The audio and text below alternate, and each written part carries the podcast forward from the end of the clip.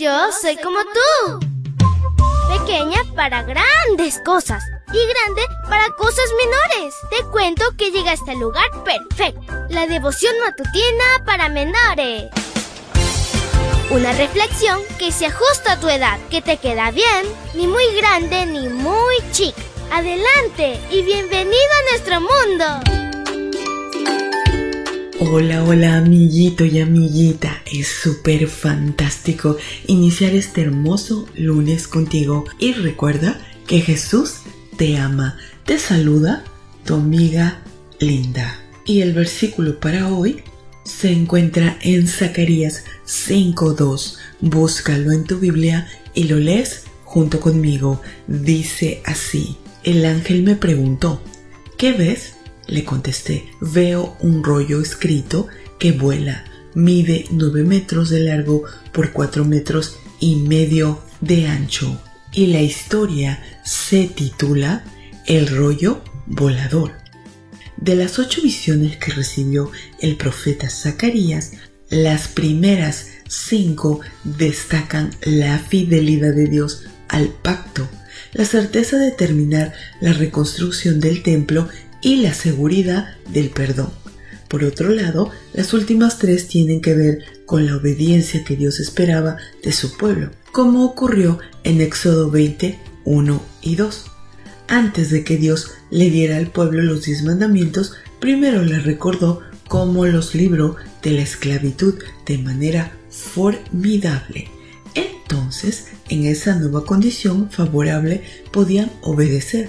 Asimismo, en este pasaje del libro de Zacarías, el Señor primero estableció la nueva situación del pueblo que les permitiría obedecer. Y si bien es cierto que la ley no salva a nadie, darnos cuenta de sus requerimientos nos lleva a buscar la salvación en Jesús. La quinta visión refiere a un rollo escrito por ambos lados y contiene dos mandamientos de los diez. El hecho de que vuele a gran altura es un indicativo que cualquier persona, no importar dónde estuviera, lo iba a observar y leer. Incluso las personas que no formaban parte de Judá. Los dos mandamientos que se mencionan son el octavo y el tercero. Éxodo 20, 15 y 7. El octavo dice, no robes, y el tercero, no hagas mal uso del nombre del Señor tu Dios. Que Dios destaque estos dos explica que ambos eran una debilidad en muchos, por eso el énfasis. En cuanto al octavo mandamiento, no se limita a un robo violento de una cuantiosa suma monetaria. Le robamos a Dios cuando retenemos lo que a Él le corresponde. Algunas personas son famosas porque se convirtieron en hackers y llevan a cabo robos cibernéticos y de identidad. Se puede robar la respuesta de un examen, el crédito que le pertenece a otro, así como la reproducción, distribución o venta de materiales que no te pertenecen. Por su parte, el tercer mandamiento nos confronta con el privilegio y responsabilidad de llevar el nombre de Cristo cuando se nos identifica como cristianos. En los tiempos bíblicos, el nombre de una persona destacaba sus cualidades, así que el nombre de Jesús engloba su amor, perfección y santidad. Querido Jesús, gracias por este hermoso día que nos das. Hoy pedimos que tú puedas, Señor, siempre estar con nosotros.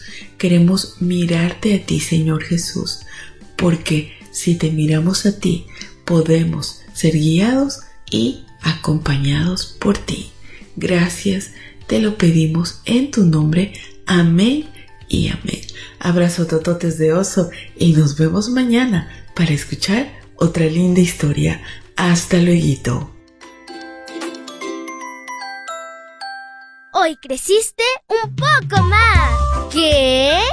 Porque crecer en Cristo es mejor. La matutina de menores llegó por el tiempo y dedicación de Canaan Seventh Day Adventist Shores and Dear Ministry.